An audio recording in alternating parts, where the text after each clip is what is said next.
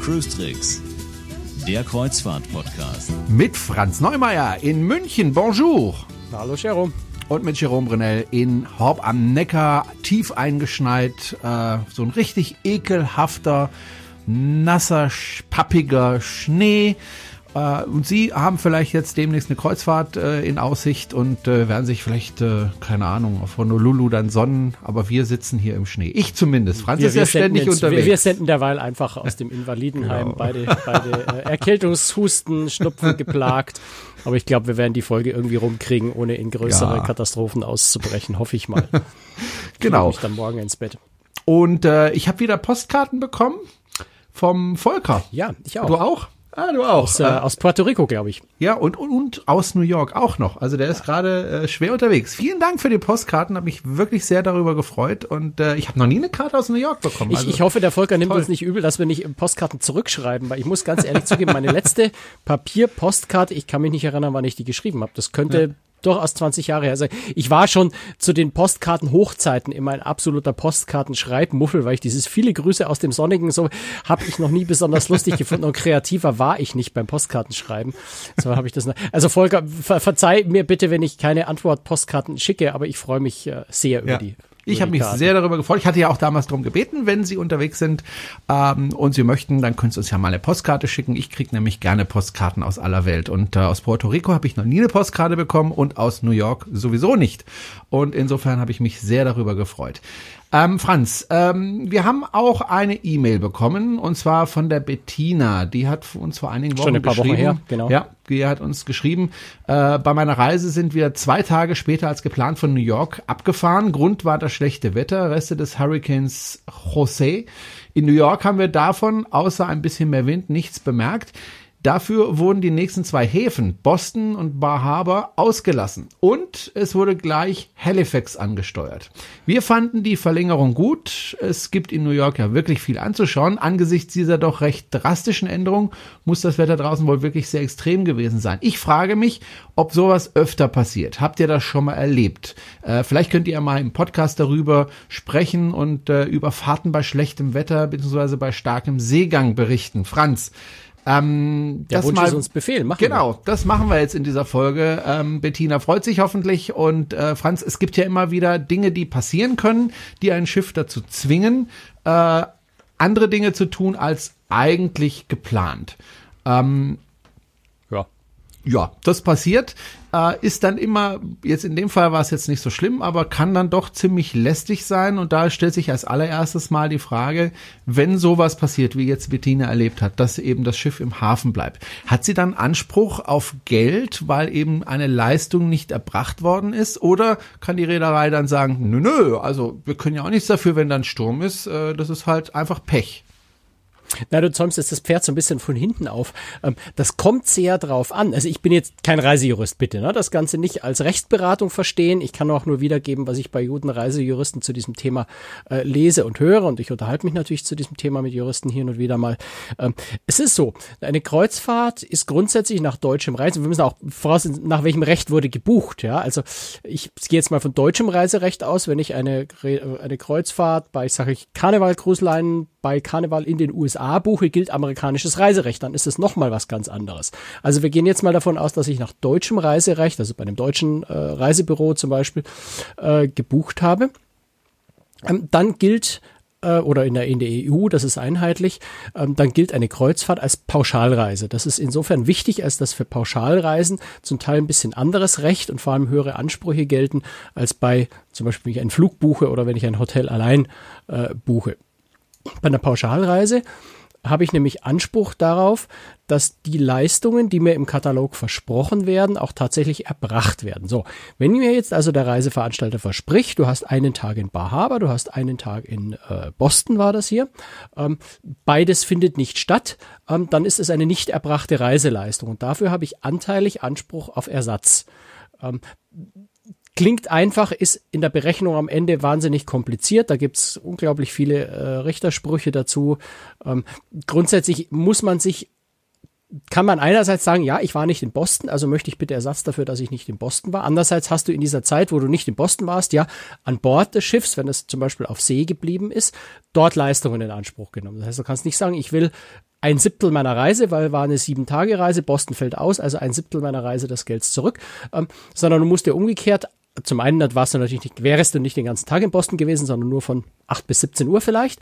Ähm, und dann hast du eben an Bord stattdessen ähm, Mittag gegessen, Entertainment in Anspruch genommen, äh, den Pool äh, benutzt und so weiter. Das heißt, das muss man sich gegenrechnen lassen. Insofern kann man da jetzt nicht pauschal sagen, du kriegst 37,4 Prozent oder du kriegst äh, 384,53 Euro für jeden ausgefallenen Hafentag, ähm, sondern es ist tatsächlich im Einzelfall abhängig und wenn man sich tatsächlich bis vor Gericht streitet, weil man sich vorher nicht einigen kann, äh, dann wird ein Richter diese Berechnung irgendwie machen und, und auf irgendwas rauskommen, was halt in etwa dem entspricht, was an Leistung ausgefallen ist. Ja gut, äh, wie, wie, wie verhalten sich denn die Reedereien da im Allgemeinen? Also das, Hast du da Erfahrungen? Na, das, Im Allgemeinen kann man es nicht sagen. Das ist sehr unterschiedlich und kommt eben sehr stark auf die Situation an. Ja, das ist wirklich.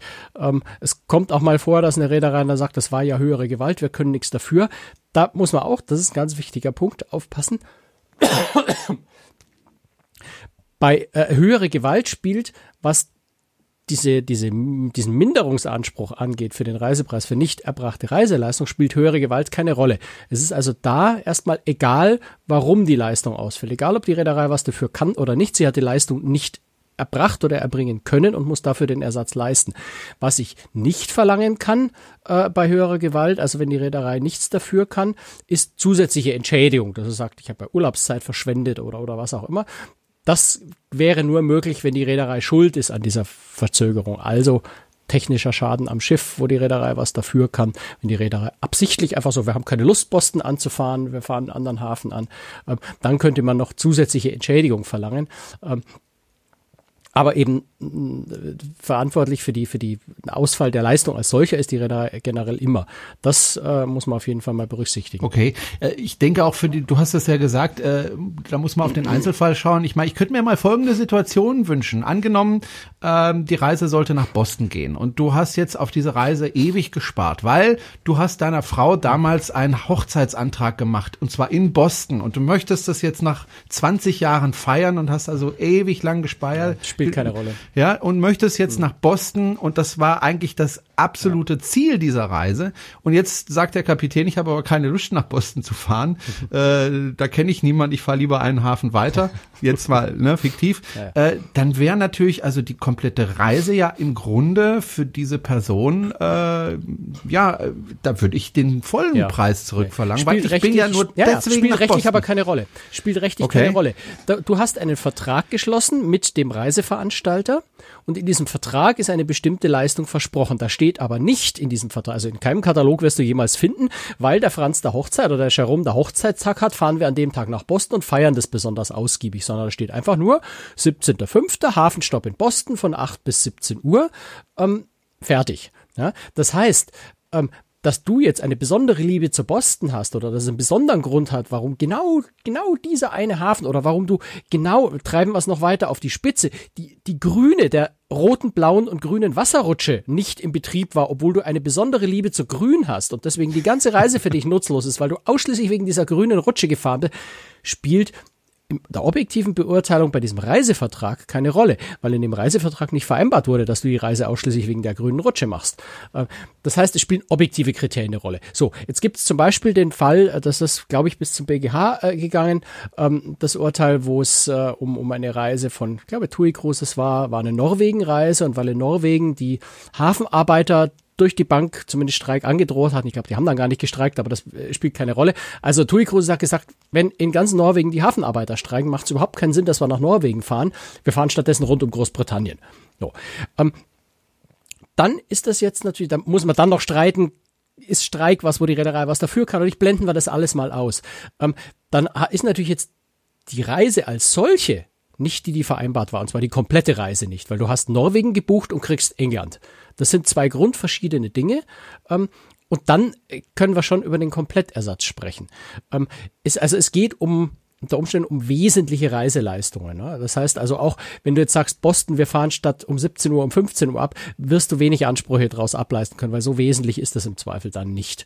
Außer wenn durch diese zwei Stunden sämtliche Ausflüge abgesagt werden müssten, dann könnte es vielleicht wieder wesentlicher werden. Also das ist so schwammig, ja, das muss man wirklich im Einzelfall jeweils genau beurteilen. Ähm, aber relevant wird's immer dann, wenn eine wesentliche und vertraglich vereinbarte Leistung nicht erbracht wird. Ähm, das ist der Knackpunkt. Und da spielen eben individuelles äh, Hochzeitstag in Boston oder sowas äh, oder grüne Rutsche, ähm, spielen da einfach keine Rolle, wenn es nicht explizit vereinbart wird. wird natürlich keine Reederei mit dir explizit äh, vereinbaren. Hm. Aber das heißt ja im Grunde. Äh, also was nicht im Katalog steht, kannst du ja auch nicht fordern.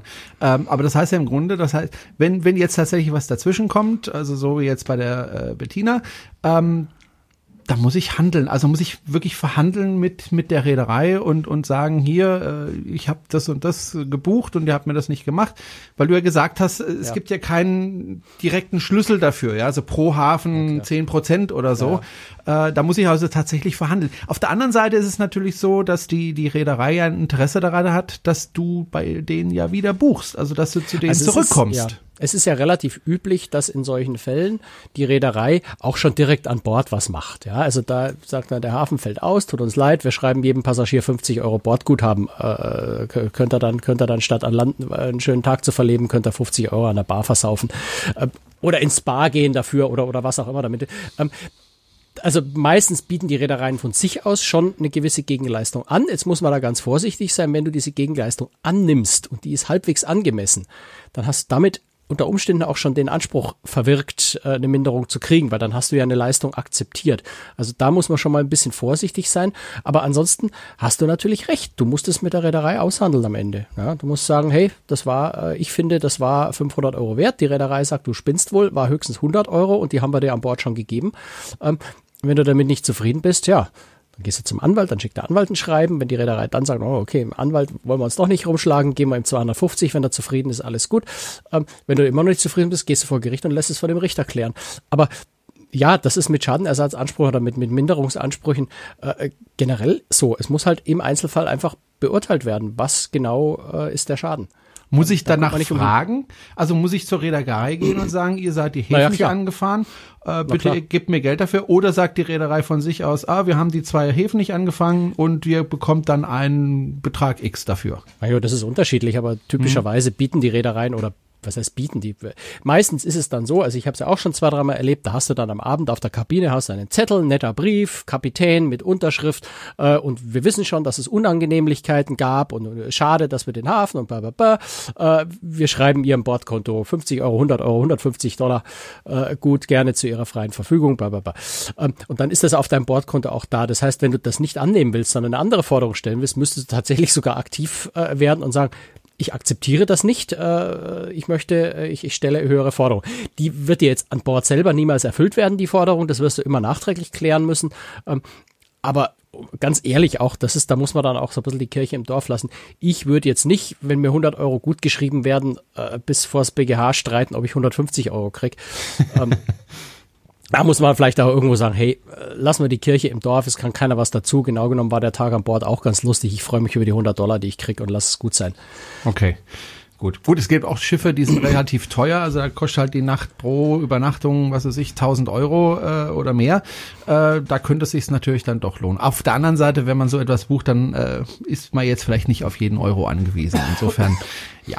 Äh, ich glaube, es lohnt sich einfach diese Aufregung nicht. Das ist, das mhm. ist oft, was ich sehe, dass Leute, die sich dann um sowas streiten, die versauen sich den kompletten Urlaub durch ihren Ärger, durch ihr ständiges mit sich rumtragen und diese Reederei ist eine Unverschämtheit und der ganze Urlaub ist mir versaut und ich ertrag's hier nicht mehr. Dabei sind sie gerade mal ein paar Stunden in einem Hafen nicht an Land gewesen. Der Rest der Kreuzfahrt ist wunderbar und toll und sie vermiesen sich den ganzen Urlaub nur am Ende vielleicht 100 Euro zu kriegen. Also meine Meinung, ja, das kann jeder natürlich ja. gerne anders sehen. Meine Meinung ist, sich den Urlaub nicht versauen lassen, ähm, die Sachen hinnehmen, wie es ist, äh, die Welt kommen lassen, wie es ist. Ähm, und wir waren vorhin beim Thema Seegang, ja.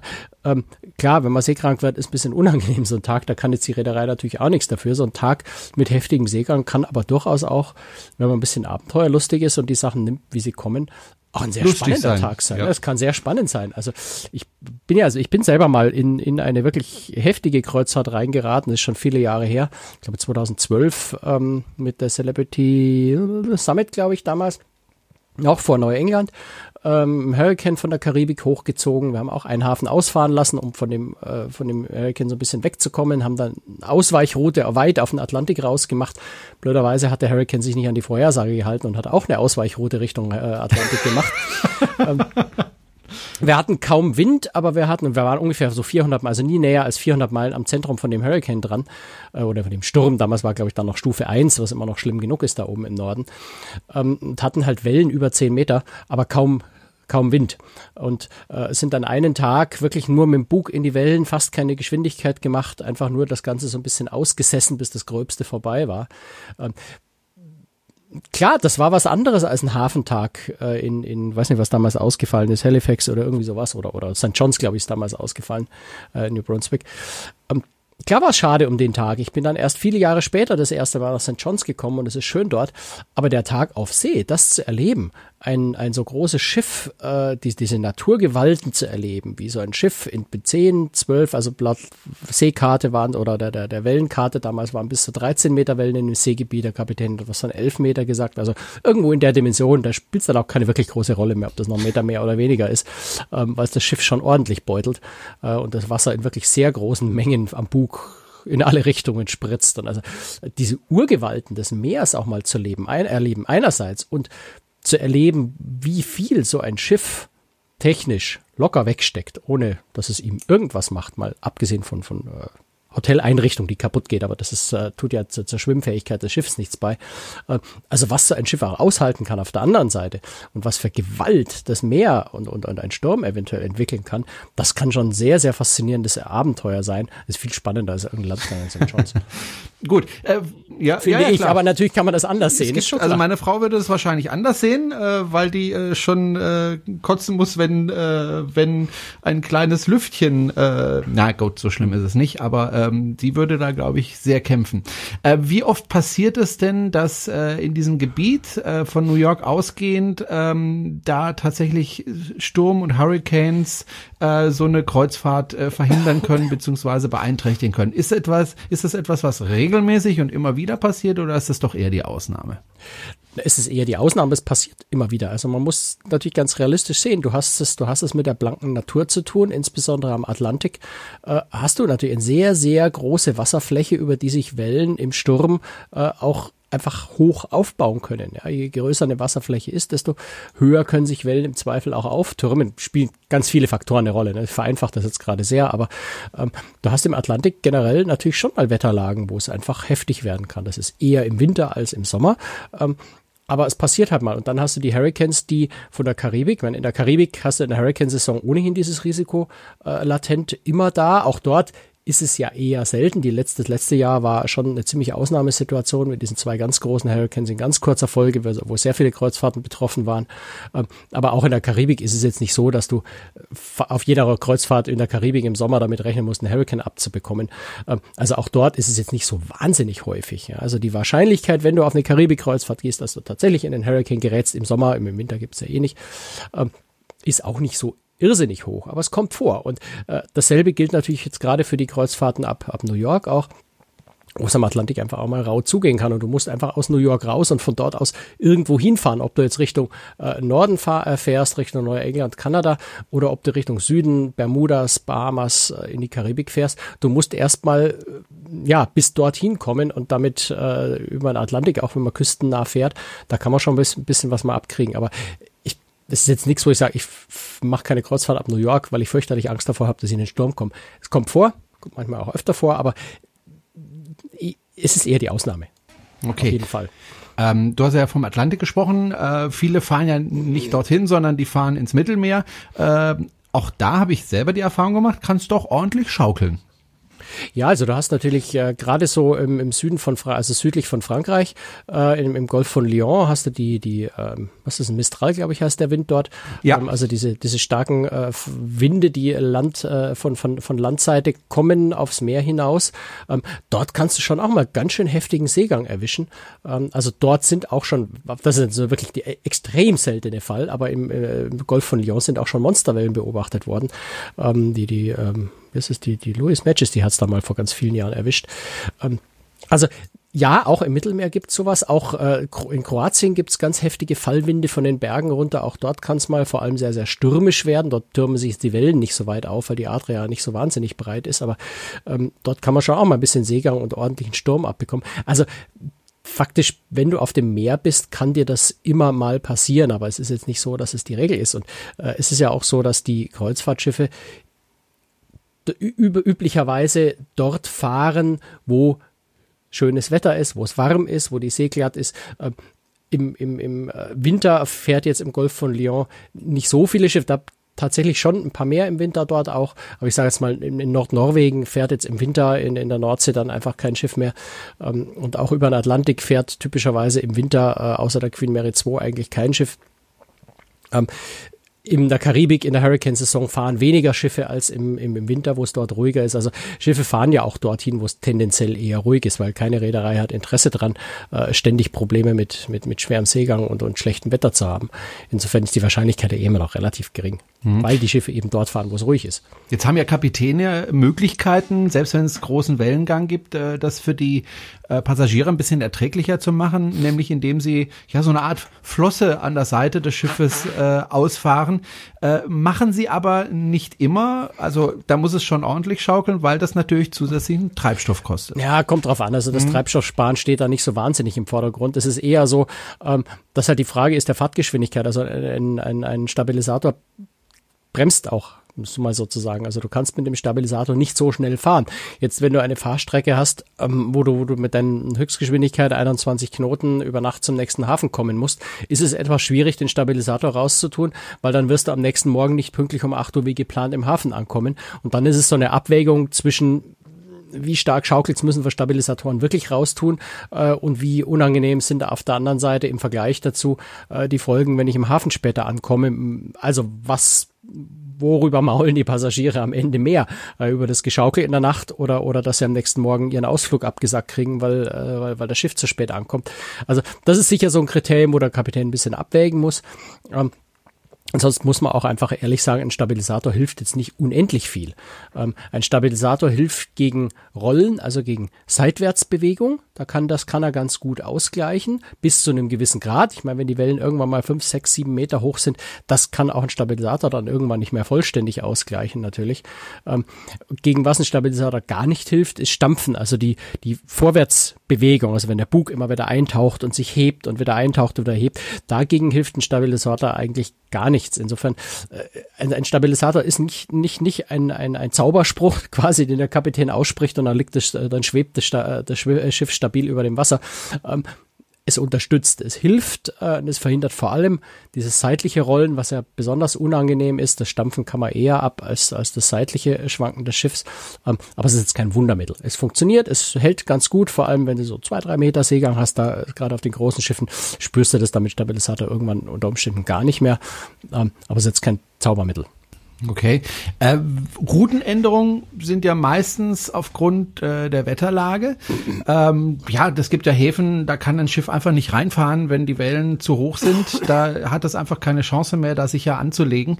Auch Wind spielt eine Rolle. Ne? Also ja, in vielen richtig. Häfen ist auch Wind das Problem, dass du einfach, wenn der Wind ablandig oder auflandig, je nachdem wie die Situation dort ist, ja. du dann einfach nicht mehr sicher anlegen kannst. Richtig, ja. weil man muss ja eins sich klar machen, so ein Schiff ist ja wirklich hoch, 50, 60 Meter. Äh, höher als die äh, Segel früher bei den den Segelschiffen und äh, dementsprechend äh, ist so ein Schiff natürlich auch sehr windempfindlich. Ähm, wobei man hat ja dann noch die Seitenruder, die da helfen, aber äh, irgendwann ist einfach zu viel. Ja, du kannst auch noch einen Schlepper bestellen oder ja. zwei Schlepper noch, die, ja. dir, die dich unterstützen. Ähm, das macht man dann auch in solchen Situationen auch mal zur Sicherheit. Ne? Ja. Nicht, dass eine besonders heftige Windböe kommt und man dann völlig hilflos ist. Aber du hast schon recht, ab gewissen Stelle ist dann auch mal Schluss. Ähm, dann muss der Kapitän entscheiden, ich komme da nicht ran äh, oder es ist zu gefährlich, es zu versuchen. Ähm, oder auch andersrum. Äh, du liegst im Hafen und merkst, der Wind wird immer stärker. Dann besteht irgendwann raus, auch die ja. Gefahr, entweder du kommst nicht raus ähm, oder du merkst, äh, die Gefahr besteht irgendwann, dass dir deine Taue reißen. Ja. Ähm, auch das habe ich schon gesehen, ähm, dass ein Schiff sich losreißt oder zumindest einzelne Tau. Also da ist dann irgendwann auch der Punkt, wo der Kapitän sagt, verdammt, wir müssen jetzt hier weg, sonst wird's gefährlich oder es wird unangenehm. Mhm. Also es gab auch schon den Fall, dass das sich relativ kurzfristig entwickelt hat und der Kapitän, ich das war bei AIDA, glaube ich, vor vielen Jahren mal irgendwo auf den Kanaren, wenn ich das richtig in Erinnerung habe. Ohne Passagiere wo der raus. Kapitän tatsächlich entschieden hat, wir müssen hier raus, es geht nicht anders und dann sind ich glaube, es waren ein paar hundert, ich weiß es wirklich nicht mehr genau. Das ist jetzt nur so aus dem vagen Gedächtnis heraus. Ein paar hundert Leute waren halt irgendwo auf Landausflug, waren zwei, drei Stunden mit dem Bus vom Schiff weg und der Kapitän hat gesagt, so lange können wir nicht warten. Es geht leider nicht. Und dann musste man die Passagiere mit dem Flugzeug hinterherfliegen. Also selbst so Extremsituationen gibt es ab und zu. Na, wenn, wenn vielleicht äh, das Wetter so nicht vorhergesagt wurde und, und man es nicht so äh, erwarten konnte, man gedacht, okay, es wird irgendwie gehen. Ähm, dann kommt schlimmer, als man gedacht hat. Und dann kann es natürlich auch solche extremen Situationen geben. Aber das ist selten. Ja. Äh, also auf der einen Seite gibt es Wettergründe, äh, um äh, Änderungen herbeizuführen. Auf der anderen Seite können auch ganz andere, ganz profane Ereignisse dazu führen, dass äh, ein Schiff nicht in einen Hafen fahren kann. Zum Beispiel, wenn einfach die Hafenarbeiter sagen, wir haben heute keinen Bock. Wir wollen mhm. heute nicht, wir streiken.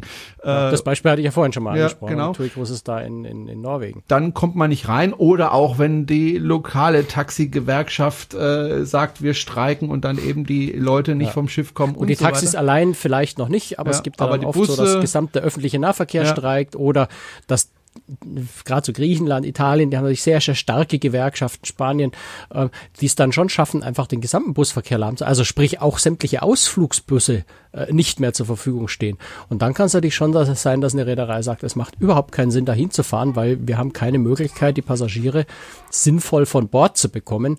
Äh, und da kannst du natürlich auch nicht dreieinhalbtausend Passagiere individuell loslaufen lassen, äh, die alle oder die Hälfte davon Ausflug gebucht hatte, die du alle dann absagen müsstest, weil die Busse nicht zur Verfügung. Also selbst das kann durchaus natürlich ein Grund sein. Ähm, ja, dann gibt's, meine gerade jetzt in, in der Griechenland-Krise äh, immer wieder mal, dass es, dass es äh, heftige Massendemonstrationen in Athen gab, äh, wo man dann als Reederei sagt, das ist jetzt einfach zu gefährlich. Äh, selbst wenn es keine gewalttätigen Demonstrationen sind, es kann immer mal was passieren oder es kann sich gewalttätig entwickeln. Dann sagt, wir riskieren es nicht, unsere Passagiere dem auszusetzen. Ähm, wir machen einfach einen Bogen um Athen, wenn an dem Tag äh, eine Großdemonstration zusammen mit Generalstreik angekündigt wird. Ähm, weil es dann einfach keinen großen Sinn macht, dahin zu fahren. Hm. Dann gibt's auch so Fälle, wie äh, das Schiff fährt aus dem Hafen raus, fährt zwei, drei, vier, fünf Stunden aufs Meer hinaus und äh, muss plötzlich umkehren oder der Kapitän entscheidet dann äh, umzukehren und zum Hafen zurückzufahren, weil es eben an Bord einen medizinischen Notfall gab. Problem ist halt, äh, an Bord eines Schiffes gibt es zwar oftmals so, so eine Art Krankenhaus, aber äh, oftmals sind die nicht so gut ausgerüstet wie eben die Krankenhäuser ähm, an Ja, die sind schon relativ gut ausgestattet, aber ein Arzt kann an Bord natürlich jetzt ja. keine Hirnoperation, keine Herzoperation oder sowas machen. Also wenn ein Passagier einen Schlaganfall erleidet, einen Herzinfall erleidet, schwere, äh, richtig schwere Verletzungen erleidet, wo dann einfach Operationen nötig wären oder solche Dinge, und dann bleibt dann nichts anderes übrig, als den Passagier an Land oder auch ein Crewmitglied kann ja genauso passieren. Ne? Ein Crewmitglied an Land zu bringen. dann muss man abwägen, ne? wie, wie reagiert man, wie geht man damit um? Fährt man weiter, weil das nächste, der nächste Hafen näher ist, als umzudrehen? Ähm, Gibt es vielleicht einen Hubschrauber, der in Reichweite ist? Kann man den Passagier per Hubschrauber ausfliegen? Ähm, oder weil man eben zum Beispiel in Miami losgefahren ist, erst zwei Stunden unterwegs ist, es bis Nassau noch acht Stunden sind. Ich verspinne jetzt, ich weiß nicht genau, wie lang die Strecke ist. Ähm, und dann sind eben diese zwei Stunden schnell zurückzufahren. Ähm, schneller und einfacher und vielleicht gibt es aus irgendeinem Grund äh, den Hubschrauber nicht oder oder ist oder der Passagier ist nicht transportfähig per Hubschrauber, ist ja auch denkbar, äh, dann dreht ein Schiff auch einfach mal um und fährt den Passagier zurück in den Hafen und lädt ihn dort aus. Ähm, und im dümmsten Fall dauert das eben so viel Zeit, dass der nächste Hafenstopp entweder verkürzt werden muss oder ganz ausfallen muss, dass man den Rest der Route dann wieder aufnehmen kann. Aber ich glaube, da dann jeder auch Verständnis dafür, zumindest bei den Passagieren. Aber auch da, wir haben es ja es gibt schon auch Leute, die dann das lauthals Schimpfen anfangen ja. und sagen, ist mir doch egal. Ähm, ja. Da kann man dann noch verständnislos den Kopf schütteln. Die kann man ja dann über Bord werfen. Ja. auch das könnte ja auch ein Grund sein, warum es dann eben Verspätung oder ein Hafen nicht Meinst, wenn jemand über Bord kann, geworfen wenn jemand wird? über Bord geht, Mhm. genau. Ja, oder wenn einfach jemand über Ja, Bord geht. Das passiert selten, aber das passiert ähm, ab und zu und äh, dann ist natürlich jedes Schiff äh, verpflichtet, äh, ein ganz bestimmtes Manöver zu fahren und das kostet natürlich Zeit und dann muss gesucht werden, findet man den Passagier oder das Crewmitglied. Auch das kostet Zeit und auch das kann natürlich dazu führen, dass das Schiff eben nicht rechtzeitig an den nächsten Hafen kommt. Ja, auch das habe ich leider auch schon erlebt. Ähm, das war, ich glaube, mit der Oasis of the Seas. Damals wollten wir von Miami ähm, ja eine Karibikrunde. Also ich weiß, dass bei uns damals dann wegen so einer Suchaktion, ähm, also der, ich glaube, es war ein Crewmitglied, das in der Nacht irgendwann über Bord gegangen, gesprungen ist. Ähm, genau haben wir das nicht erfahren. Irgendwann am Vormittag haben wir dann Durchsagen gehört ähm, und dann ist, glaube ich, gegen Mittag sind wir dann umgedreht. Also man versucht dann ja auch erstmal, wenn man nicht genau weiß, ist jemand über Bord oder nicht, es wird ja erstmal jemand vermisst. Dann sucht man nach dem, dann wertet man Kameras aus. Irgendwann stellt man dann fest, ja, er ist wirklich über Bord gegangen. Da ist unter Umständen schon ziemlich viel Zeit vergangen. Nichtsdestotrotz ist man das selbstverständlich verpflichtet. Das ist, glaube ich, überhaupt keine Frage, dass man dann sucht. Küstenwache verständigen, die eventuell Hubschrauber-Suchflugzeuge schicken. Man dreht selber um und schaut, dass man auf der Route versucht zu berechnen, wo genau könnte mit Strömungen und all dem ähm, der Passagier oder das, das, der, der betroffene Mensch sein im Wasser. Und ja, das kostet natürlich sehr viel Zeit, das ist gar keine Frage. Bei uns war es damals so, dass wir dann tatsächlich eben einen Tag auf See verbracht haben äh, und der Hafenstopp in St. Thomas auf den äh, US Virgin Islands ausgefallen ist. Ähm, auch da gab es Leute, die, die heftig geschimpft haben und gesagt haben, überlass doch die Suche wem anders, ich möchte nach St. Thomas und es interessiert mich doch nicht, dass da jemand über Bord gegangen ist, den finden wir sowieso nicht mehr. Das waren schon durchaus Argumente, die man von den Leuten gehört hat.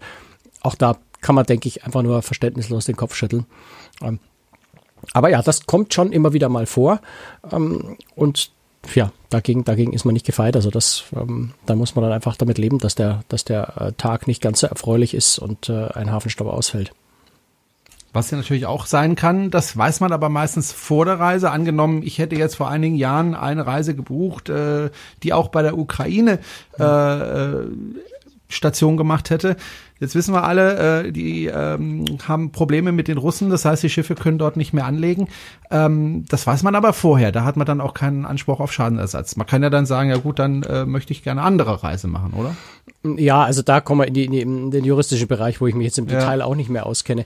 Ähm, da kommt es auch wieder ganz drauf an, was ich vorhin schon gesagt habe, wie wesentlich ist dieser Stopp für die Reise. Ja, also wenn ich eine Ostseereise mache, wo drei Tage St. Petersburg, ein Tag Tallinn ist, ähm, und, und St. Petersburg, die drei Tage fallen aus, könnte man wohl sagen, es ist ein ganz wesentlicher Teil der Reise. Ähm, wenn ich eine Ostseerunde mache, wo ich äh, sechs Häfen habe und einer davon ausfällt, ähm, wäre das vielleicht nicht so wesentlich, dass ich deswegen die komplette Reise stornieren darf. Also auch da kommt es wieder sehr stark auf den Einzelfall an. Aber klar, in solchen Fällen weiß ich es ja vorher. Ich habe zwar die Route gebucht, wo, wo, wo äh, vielleicht Kiew mit auf dem Plan stand ähm, und drei Monate vor der Reise teilt mir die Reederei mit, tut uns leid, wir können nicht nach Kiew fahren, wir fahren stattdessen, ich weiß nicht wohin, fällt mir jetzt gerade nichts ein, wo man da stattdessen hinfahren könnte in der Gegend. Ähm, dann kommt es tatsächlich auf die Bedeutung, auf die Wesentlichkeit dieses Hafens an, ob ich deswegen die komplette Reise stornieren darf oder nicht. Also nur weil ein Hafen ausfällt, ist es nicht, nicht automatisch ein Grund, weswegen ich sofort stornieren darf. Also kostenfrei stornieren darf, ganz normal stornieren. Gegen Stornogebühren und so weiter kann ich natürlich immer, ähm, aber kostenlos stornieren, da, hängt, da, da hängen schon hohe, hohe juristische Hürden dann wieder dran, so ähnlich wie vorhin bei den Entschädigungen auch. Okay. Äh, was natürlich immer passieren kann, äh, ein Schiff ist ein äh, technischer Gegenstand. Technik kann kaputt gehen. Ich selber habe das erlebt, als ich auf der Aura gearbeitet habe. Kurz nachdem ich dann abgestiegen bin von dem Schiff, äh, ist das Schiff in die Werft und aus der Werft dann wieder raus. Und dann hat man gemerkt, ups, da stimmt was mit der Welle nicht. Wir müssen wieder zurück in die Werft äh, und das reparieren. Da sind natürlich Reisen dann komplett ausgefallen. Ähm, sowas passiert eben und dann ist es halt so, keine Reise, dann gibt's halt das Geld zurück. Oder gibt's dann da zusätzlich noch eine Entschädigung?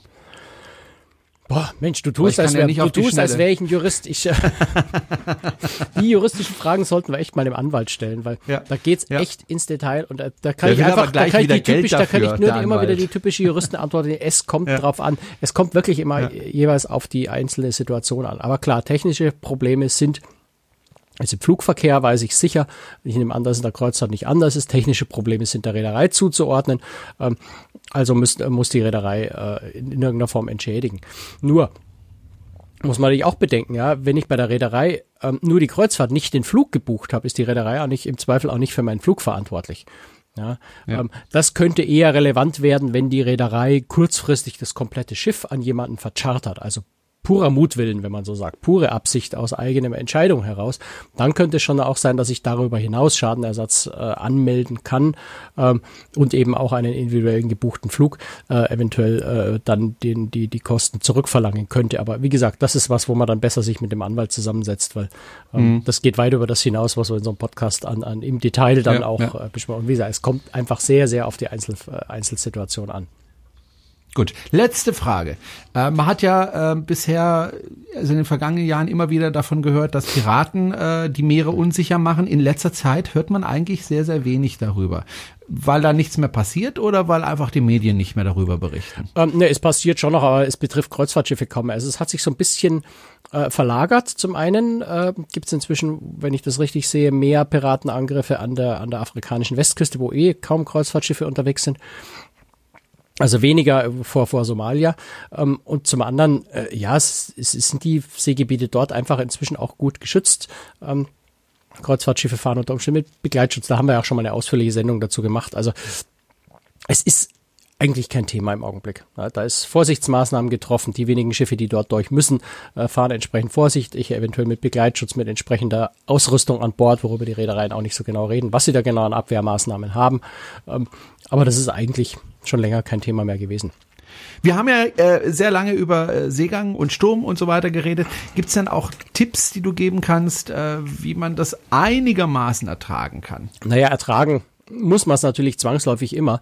Ähm, was man aber natürlich tun kann und sollte, ist so ein paar Maßnahmen ergreifen, um sich zu schützen, also dass man sich nicht wehtut. Ja, Seegang bedeutet, das Schiff schaukelt ganz ordentlich. Ähm, das naheliegendste ist sich festhalten ähm, wobei das tatsächlich, es klingt naheliegend und viele Leute machen es trotzdem nicht. Also sobald das Schiff nennenswert schwankt, ähm, gibt es immer die Regel eine Hand, eine Hand fürs Schiff, also festhalten. Bei jed immer und überall irgendwo festhalten, damit wenn eine stärkere Windböe auch käme oder eine überraschende Welle, das Schiff besonders stark zur Seite neigt, dass man einfach irgendwo den Halt hat und nicht quer übers Deck schießt und irgendwo dagegen knallt und sich furchtbar weht oder stolpert oder die Treppe runterfällt. Also Festhalten ist so das Allerwichtigste. Aber äh, es sind natürlich noch ein paar andere Sachen, die man tun kann. Zum einen würde ich mich, wenn die Reederei es tatsächlich vergessen hat oder es einfach zu schnell kam, dass es noch möglich war, den Pool abzulassen, mich vom Pool fernhalten. Ne? Also ein überschwappender Pool kann schon sehr, sehr unangenehm sein, wenn man da direkt daneben steht. Ähm, dann würde ich ähm, alles, was glatte Flächen angeht, vermeiden. Also gerade so ein Marmorfußboden. Ähm, bei Seegang fallen dann einfach mal Blumenvasen, Getränke, Becher, Kaffeetassen runter. Äh, Flüssigkeit ergießt sich über den Boden. Ein Marmorboden wird spiegelglatt dadurch. Also ganz, ganz vorsichtig einfach sein. Bei allen glatten Oberflächen auf dem Teppich ist man da wesentlich besser aufgehoben. Beim Festhalten vielleicht noch der Tipp, ähm, überall festhalten, aber nicht in einem Türrahmen. Ähm, weil ähm, bei Seegang, also weder Türrahmen noch, noch Schrank noch Schublade irgendwo in der Nähe, äh, weil bei Seegang schlägt dann eine Tür auch einfach mal mit Wucht zu und wenn man sich dann im Türrahmen festgehalten hat, das möchte ich mir gar nicht vorstellen, wie sich das anfühlt. Ähm, und Schiffstüren sind zum Teil ja sehr, sehr schwer, das weiß jeder. Das sind ja zum Teil auch Feuerschutztüren. Ähm, also bei allem Festhalten, Finger weg von Türrahmen, äh, Schrankrändern, Schubladen oder sowas, ähm, da das dann dann lieber fallen lassen, als sich die Finger abhacken lassen. Ähm, das äh, vielleicht keine gute Idee. Ansonsten äh, Kabine sichern, äh, ne? also Blumenvasen, alles was irgendwie runterfallen kann, kaputt gehen kann, würde ich einfach gleich von Anfang an auf den Boden stellen, dann fällt es zumindest nicht allzu weit. Ähm, Regale ausräumen, also zum Beispiel auch im Bad, einfach die Badtasche nicht im obersten Regalfach stehen lassen, sondern einfach gleich auf den Boden stellen, weil da wird sie sowieso landen, also kann man sie auch gleich geordnet dahinstellen. Ähm, und Schranktüren, wenn man schlafen will in der Nacht und bei dem Seegang noch schlafen kann, je nachdem wie heftig der ist. Manchmal kann Seegang ja auch sehr, sehr schön einschläfernd sein.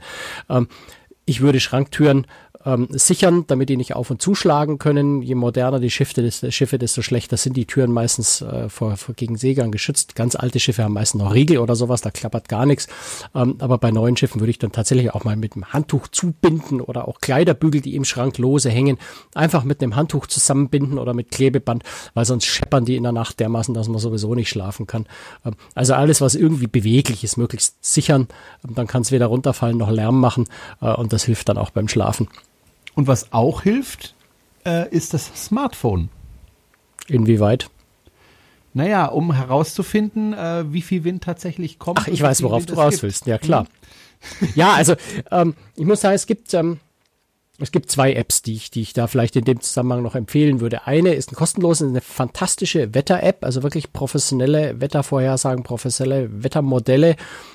Ehrlich gesagt, keine Ahnung, warum die kostenlos ist, aber sie ist wirklich fantastisch. Sie heißt windy.com, also wie windig auf Englisch, windy.com, ähm, gibt sowohl als Website als auch als App wo man wirklich ganz, ganz hervorragend. Alles, was an Wetterdetails äh, existiert, noch dazu in verschiedenen Wettermodellen, wenn man sich da ganz tief reinfressen will.